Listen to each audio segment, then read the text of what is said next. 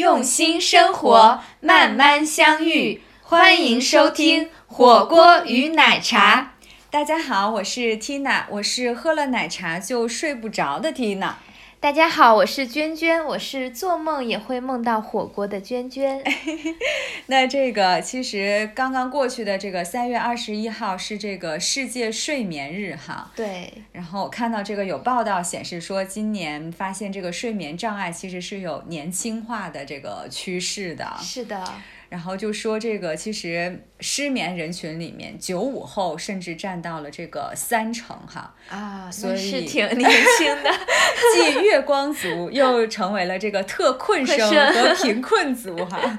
所以今天咱们就来这个聊聊睡眠这件事儿。嗯，好。那娟娟，你这周的睡眠怎么样啊？我最近是有点像一个过山车一样啊，就是我。昨天晚上睡了一个好觉，所以呢，今天一天精力还比较充沛，做了很多事情。但是为什么昨天睡得好觉呢？是因为昨天睡得比较早。为什么昨天睡得早呢？是因为前几天都睡得挺晚，就是有工作呀各方面的原因，睡得挺晚的，导致我昨天真的是困得不行了，就睡了一个早觉，然后睡得很好。你是把这一周的觉都在昨天给睡回来？对，感觉现在好像要睡一个早睡，睡一个好觉，真的都是靠这样一个节奏，就很少有每一天都能够保持在一个比较平均的状态。对，没错没错。睡不着的当下或者第二天一早，你会有什么感觉吗？呃，暴躁。和我一样，我一般睡不好都是担心别人。被龙卷风卷到。哎呀，睡眠真的是影响影响还挺大的。嗯，对，听到你的睡眠怎么样？我其实就是一个，我从来没有体会过睡得酣畅淋漓的。这个都说哈，让这个失眠的人开心的办法呢，就是知道这世界上还有人睡不着哈。那我就可以和你作伴。你看到这个三分之一九五后是不是很开心？开心了啊，感觉自己好像还年轻了一点。我其实是从小就这个不太爱睡觉，幼儿园午睡的时候，我都是要偷偷的装睡的。然后其实阿姨也能够识破我，后来她怕我影响别人，她就安排我中午的时候和她家孩子去她家里面看电视，赢得了额外的看电视的机会。没错，特 特别的这个幸福。当时我觉得哈，我是一个特例。对，说明你是天生就睡眠少的那种人。我曾经以为自己是天赋异禀啊，乔布斯。但是是经过这么多年的验证之后，其实它还是会对这个身体、情绪产生蛮大影响的啊。因为首先，如果前一晚睡不好的话，通常第二天我就会一早起来，这个鼻炎就会发作啊。然后我会比较担心，其实我都在心中。提醒自己，今天我可能情绪不会特别好，然后遇到别的人的时候，首先我想就在心里默默的拜托别人别来惹我。而且其实啊，我觉得那个疲惫感啊，就是呃会瞬间就上脸，是用了什么贵妇面霜都不管用的，别人是是的。我觉得也有好处吧，别人一下熟悉我的人就能看出来我前晚应该没有睡好，就不来惹你了，生人勿近。这个就是说，叫做那个睡得好的人，其实他会这个神完气足嘛。哎，就是整个气色呀，元气满满，都会很不一样。对对，所以其实我特别羡慕能够睡得好的人哈。对，我觉得睡眠这个事情真的是上脸，上 不是上头，是上脸。对，其实我我我曾经有过很好的体验，就是大概在我呃初中高中的时候。然后那会儿可能也是心无旁骛，那会儿也没有什么手机呀，各种各种这种诱惑吧，就每天就是做完作业就到了睡觉的十点，然后躺下去十分钟就睡着，就那会儿也不会觉得说，呃，睡觉是一个很特别的事情，就它只是任务，对，它是个自然而然的事情，就到了点儿就躺下，躺下过十分钟就能睡着，哇，那个时候真的从来没有把睡眠当做一个问题。但同时又感觉每天确实能保持一个比较稳定的一个睡眠时间和一个精神状态。那现在不睡是因为成年之后叛逆了吗？对我叛逆期有点长，就是，呃，我我觉得我的不睡其实是不想睡，就是有一种因为每天工作压力都比较大，嗯，所以会有一种我如果睡了。我在醒过来就要面临这个残酷的第二天了，现实。对，所以就不想睡，就是可能会摸摸搞搞呀，干点什么事儿，就是不想进入那个状态。不想轻易放过今天。对，想抓住今天的尾巴。哎呀，但这个睡眠其实对身心健康，呃，特别是对于大多数的人，其实都还是有影响的哈。我记得之前一直看过很多鸡汤文，说这个成功人士都是五点钟起床，对，是。然后说有没有你为什么没有成为乔丹？因为你没有看过凌晨两点、三点、四点的太阳。是的，是的。然后，但是前一阵子我看这个报道说，这个呃，应该是高瓴资本的这个张磊吧。啊。然后他也说他。成功的一大秘诀就是睡满八小时哈，所以后来其实我就意识到，睡眠多少其实就是跟这个基因决定的。对，有的人他睡得少，但不会对他的身心哎，然后不会造成这个头秃。然后我发现，其实睡得好，这个发量就会有比较显著的这个增长。我是睡得好，情绪就会有显著的改善啊。所以我就是经过这么多年摸索，反正我是认清了自己不是天赋异禀哈，只是少年的时候精力比较旺盛。现在我就是一个平平无奇，只想好好睡足七个小时的人。那你有尝试过哪些解决这个睡眠问题的办法吗？啊，我可以说一个我最近在尝试的办法。好呀。嗯，就是我的健身教练，他是一个挺，就是有很多丰富的这种营养学呀，或者是呃健身相关的知识。我之前有一次跟他讲说我睡得不太好。他呢就推荐我用褪黑素，嗯啊，所以我其实真的有去网上去买这个褪黑素，然后这个褪黑素我买的时候呢，支持我买有一个原因是我看到它的那个说明上面专门有一个图，就是这个人的年龄和他褪黑素水平的一个相关的图，就是他会在年轻的时候人的褪黑素水平是。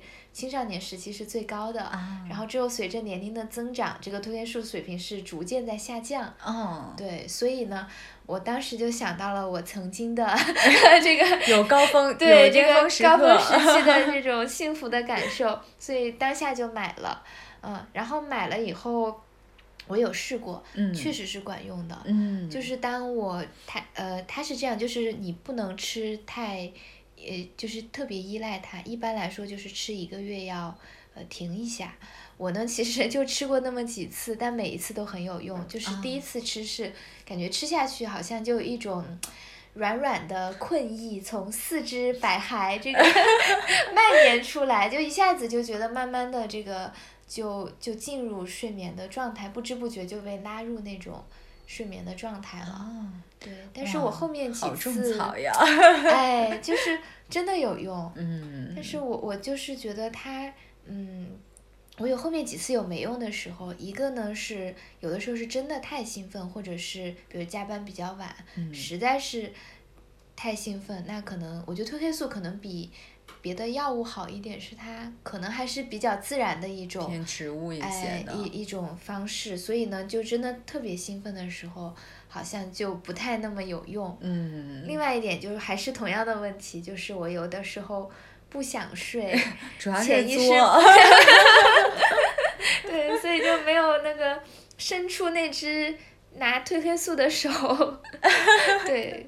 但是，嗯，就我几次的体验来说，我觉得它还是有一定的作用。嗯，这个都说从你的这个例子可以验证哈，现在的年轻人就是这个花钱买觉睡哈。对，我我看过一个数字，然后它就是这个嗯。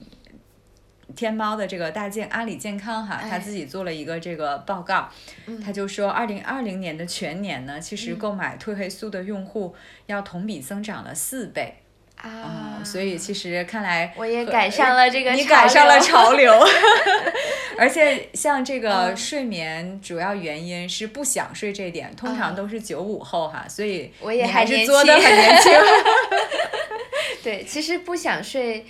也会后果同样的，就是睡还是睡不好，还是会有睡眠的问题。所以其实解决不想睡这件事情也是很重要的。我呢，其实是那个嗯，走耳朵经济路线的，就是我需要旁边必须有声音啊，所以我就会找那些熟悉、轻松而愉快的音频。嗯，然后，但我的这个素材呢，其实它是要根据我当天判断一下当天不太想睡的原因哈，对症下药。哇，你感觉已经研究出一门 学问来了，是讲究人。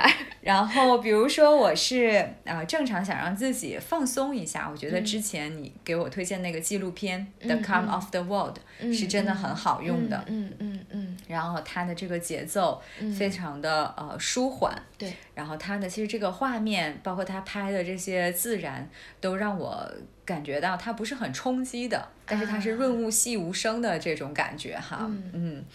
然后，那如果我特别紧张的话呢，我就会反其道而行之，去播放的，就是这个有一个美剧哈，《基本演绎法》啊，我看过，刘玉玲演的，没错，它其实就是一个啊美剧版的这个《神探夏洛克》嘛，对，所以其实它是一个节奏非常紧凑，然后有凶杀，有这个 尖叫的这样一个剧，嗯，但是呢。就是当你特别紧张，然后外界的环境更紧张的时候，对，反倒会让你比较舒缓哈。对，这个我后来体会了一下，其实就跟你很紧张，然后你就打自己两下，你就会放松。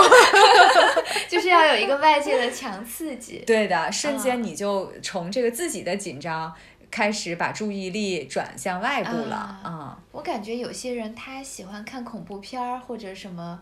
这种惊悚电影来解压，应该也是同样的原理。对的，但我的经验就是，你不要是那个负责给别人讲恐怖故事的，因为我大学的时候就干过这种事情，然后后来就变成我倒是睡着了，然后他们就会把我半夜叫醒，让我陪他们去洗手间。所以自己埋的坑还得这个填下 填哈。对，然后当我这个感觉心不够定的话，我就会播放一下这个之前这个给大家推荐过的 app Now 啊，Now 冥想，嗯，然后。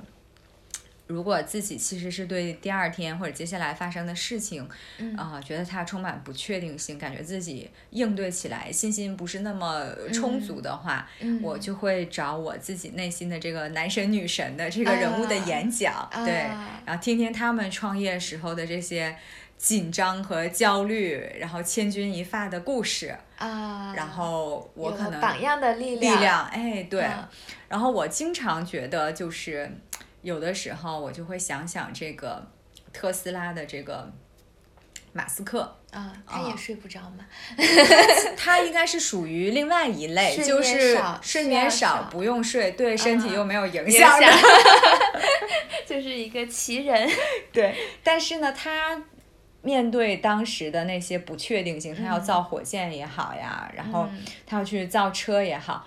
包括其实他要跟这个美国的汽车市场原本都是大的这个经销商垄断型的嘛，他要跟一个州一个州的政府去谈，我就想这个再难能难过他吗？这想想这样可能就能睡着一些哈，对，确实是。你呢？我的话，其实我蛮赞同你的想法，就是说针对不同的情况得有不同的声音来听。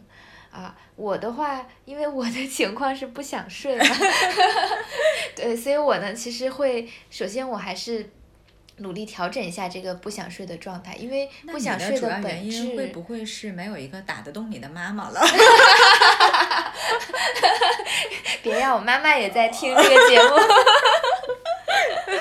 对，其实呃，我觉得是两点，第一个是。本质上还是有焦虑，因为我在为第二天焦虑，所以呢，确实是需要有一点，呃，让自己平静下来的这样一个一个助力。嗯，第二一点呢，就是我希望能够让自己专心在当下这件事，就是我现在总结出来能够克服让自己克服焦虑的一个方式，就是让自己专心在当下的一件事情上，就不管是嗯做一个很。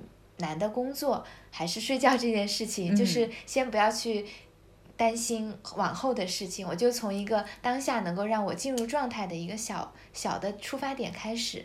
那对睡觉这件事情呢，我就是想我能不能在现在这个比较兴奋的状态下，我去想。呃，睡觉在什么点上是让我觉得一个比较美好的事情，让我想进入这个状态。对，所以我听的呢就是睡眠故事、睡前故事，因为呢就是打开这些故事，因为它都会呃很精心的进行一个设计，所以呢，首先它是能让你比较平静的。第二就是这个故事会让我觉得啊，睡觉我就会进入这样一个童话的世界中，这个是我。让我比较向往的，那这个时候我可能就愿意去睡觉了。嗯，对，这个自我的这个意识和催眠，就是得把自己拉入这个想 想做这件事儿的状态里面。对，这里其实可以给大家推荐一个，呃，之前也讲过这个 Calm 这个 A P P，它里面呢有很多的睡前故事。我最喜欢听就是百听不厌的一个故事，就是呃叫。呃，Blue Gold，嗯，他的这个朗读者呢叫 Stephen Fry，他是一个英国的演员，他的声音非常非常的有磁性，会用非常。美好的这个英式英语来讲这个故事，那这个 gold 呃 blue gold 呢，它其实蓝色的金子嘛，它讲的是这个法国的普罗旺斯的薰衣草田，因为薰衣草它可能呃在阳光的照射下，远远的看上是偏蓝色的，嗯，然后呢，它因为又有各种这个经济价值和这种农呃各种价值，所以呢，它会。就是像黄金一样，所以他起了这个名字，好美好啊！然后那个那个故事的第一句话叫做，You smile it before you see it。这个时候就会呼吸。这个时候您就。一下子就会有一个深呼吸，其实就是把你带入了一个呃放慢呼吸节奏、偏冥想的这样一个状态。那你闻到的是什么呢？就是这个薰衣草的香味，它就开始缓缓地描述法国普罗旺斯的薰衣草草田长什么样，然后在那边生活的人们过着什么样的日子，然后他们会把薰衣草拿来做成精油、做成香皂，啊，就是讲的这样一个故事。你是不是脑海里就有这个画面？对，然后我就会觉得好像自己也到了这个地方，哇，觉得特别美好，不知不觉就会睡着。所以旁边有男主吗？我是不是拆穿男主我就睡不着了？有男主多开心，就睡不着了。没错哈，其实这些方法呀、音频呐，对于我而言，就是我觉得发现。它不是一个一劳永逸的，就像说成年人的世界，除了长胖之外，别的都不太容易。所以我就发现，我其实是要定期去。调整我的这个收听的内容的，甚至包括我摆放我这个手机的位置，可能果然是讲究人系统的，可能一周要在我的右耳，一周我又发现它好像放在我的这个枕头下面的时候，通过这个声波，通过枕头徐徐的传入我的耳朵，比较有助于我的这个睡眠哈。哎，其实我倒是挺理解你的这个。做法，因为就是如果这个音频一直一成不变，可能就是太习惯了，就反而不能够造成一种刺激，一种一种影响，美好的这种感觉，对，形成一种影响。那如果是太太变化太大呢，可能又会让大脑太兴奋，所以就是要有这种比较微小的。没不断的变化。而且我觉得，就是和你聊着聊着，我就想到呀，嗯，为什么我就需要这种轻快而熟悉的、有点熟悉的声音？嗯嗯，就是因为如果它不熟悉，可能我的大脑又会突然间蹦出一些 moment。就是意识到，哎，之前我没有留意到哈，就开始处理新的信息了。没错，但是他熟悉呢，大脑就知道，嗯，它是一个安全而稳定的这个状态哈。对对对，但是其实这些也有不好用的时候哈。我觉得大家就是呃，可以勇于去尝试，多尝试一些，找到适合自己的。嗯。然后，因为其实它也会一段时间就会没效嘛，比如说。当我去听这个闹冥想的一些章节的时候，嗯，我可能突然间意识到，我已经听到一些之前不熟悉的章节了，我的心就开始渐渐凉了，凉着凉着，最后我就变成了一个很冷静、很 calm 的睡不着的人。哎呦，我我可太能共情你的这个状态。就说刚刚那个 Blue Gold，就往往我本来是听到那个。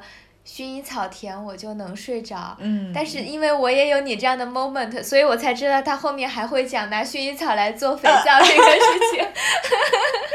听到了工业制造。对，就是曾经有过完整听完这个故事的时候，心中就拔凉拔凉的。这个，所以我现在呀，嗯，我看到网上说最近出了十种新的职业嘛，啊，其中有一种就是这个哄睡主播，啊，我觉得我们这个音频以后可以往这个方向上，大家要不评论区反馈一下，反馈一下，要是这个反呼声比较高，可以尝试，咱就尝试一把。而且，其实对于像我这种睡眠比较轻的人。前一段时间还会遇到这种外力，嗯嗯，就是不知道为什么沿街会有装修，啊，特别是在半夜，就是凌晨两点，他误以为大家应该都熟睡了的时候，他开始干活了，太缺德了 对，这个时候就比较惨了，是，嗯，是，那你怎么办呢？你会投诉他们吗？我也尝试了，然后就是我是两手抓哈，两手都要硬，一方面改变对方，主要还是改变自己。所以我其实是储备了一个神器，就是对于这种噪音的，对我就发现那个 BOSS 耳机的降噪耳机，它是真的降噪，就是即使那么吵，当我把这个耳机真的打开，可能我什么都不听，但是它的这个外面噪音的分贝一下就降了很多很多。嗯，就它是主动的，不是那种物理隔离式的。对的，对的，因为发现物理隔离式买耳塞啊这些我都试过。嗯，其实对于外面的这个施工的噪音的话，还是无济于事哈。对，但是 BOSS 耳机是管用的。啊，对，当然了，如果外面太吵的话，啊，我就是也储备了一个神器。啊，对，就是一个行军床。人家都说加班有床垫文化，我是有卧室不能睡，然后我就到厅里面用这个行军床睡一下。那我觉得你投诉的时候一定要把这个卧室、客厅里的行军床给拍下来，看看我为了你们这个噪音，这个画面感更有冲击，对，做了如此的准备。哎呀，真是太不容易了。你呢？你会遇到这种噪音吗？那这种情况你怎么去处理啊？就是我一般还是会冲到楼上 去跟邻居吵一架，但是我就真的 不擅长吵架，就吵到一半会懵掉，然后不知道怎么处理。对，所以呃，我如果这个声音真的不是特别吵的话，比如说我的有一个邻居，他有点喜欢半夜使用洗衣机，就是类似这种程度，或者远处呃有一些工地他在修东西，嗯，我就会尝试这种用冥想的这种方法论哈，尝试去接纳它，就是把它当做一个白噪音，就是我就。不要去说听到这个声音很反感或者很激动，或者要一定要去处理它，就是 lay back，假装我不要去处理它，假装它就像雨声、像浪声一样，是一个 那种促促进睡眠的白噪音，然后尝试就是去听它。然后听着听着睡着了，有过这样的经历。虽然可能有点理想化，不是那么多，但是有成功的经验，有那么几次。感觉你你的这个巴甫洛夫和狗训练的比较有素，已经成为完美的合作伙伴。哎呦，大家为了睡觉也是煞费苦心。是的。那你其实是巴甫洛夫和狗都配合的比较好了哈。那要是配合的不那么好，就是睡不着，该怎么办啊？那就是你不睡，我不睡，你我才会有机会，一起起来嗨。